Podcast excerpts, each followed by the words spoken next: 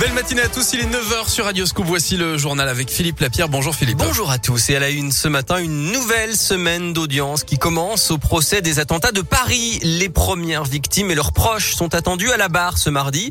C'est le cas de Sophie Parra, une lyonnaise d'adoption de 37 ans. Il y a 6 ans, elle était au concert au Bataclan avec une amie.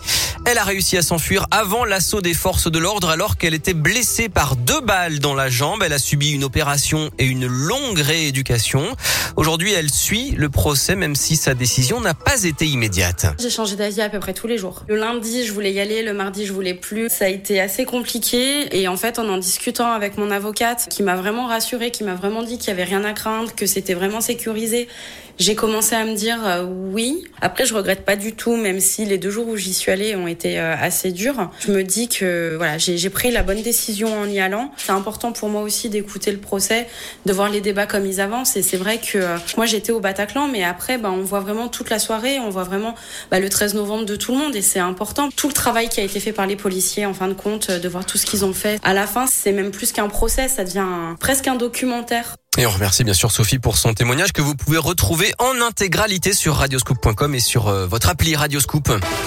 Dans l'actualité, Jean-Michel Blanquer annonce euh, ce matin l'expérimentation d'un nouveau protocole sanitaire dans les écoles. Un mois après la rentrée, ça concerne une dizaine de départements.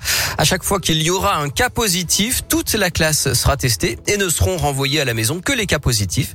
Le ministre de l'Éducation doit par ailleurs publier jeudi la liste des départements où les élèves de primaire vont pouvoir enlever le masque à partir de lundi. Ce seront les départements où le taux d'incidence est en dessous de 50 cas pour 100 000 habitants pendant 5 jours. Le Rhône est pour l'instant à 64, l'Ain à 55, mais l'Isère et la Loire sont à 43 et 48. Bien joué, mais un peu tard pour Sanofi qui stoppe le développement de son vaccin à ARN messager contre le Covid. Le laboratoire français s'est rendu compte qu'il arriverait trop tard sur le marché, alors que 12 milliards de doses de vaccins auront été produites au total d'ici la fin de l'année. Décision qui intervient malgré des résultats intermédiaires positifs selon Sanofi, qui poursuit en revanche le développement d'un autre vaccin contre le coronavirus, un vaccin actuellement en dernière phase d'essai clinique. La métropole de Lyon donne son feu vert au projet d'Arena de l'Olympique lyonnais près de l'OL Stadium, une salle multifonction qui doit accueillir des concerts, des spectacles, des séminaires et des matchs d'Euroleague de l'Asvel. La métropole, en revanche, a voté contre l'élargissement de l'A46 Sud. Les élus du Grand Lyon estiment que le passage en deux fois trois voies de l'autoroute ne ferait qu'attirer plus de voitures et donc autant, voire plus de bouchons. Ils défendent des alternatives comme le développement du covoiturage et des transports collectifs. Et puis grosse frayeur hier soir dans le premier arrondissement de Lyon. Une cheminée s'est effondrée sur le toit d'un immeuble en travaux. Une quarantaine de pompiers sont intervenus, mais le bâtiment était vide et personne n'a été blessé. Une réunion de chantier est prévue ce matin. C'est impasse Fernand Ray.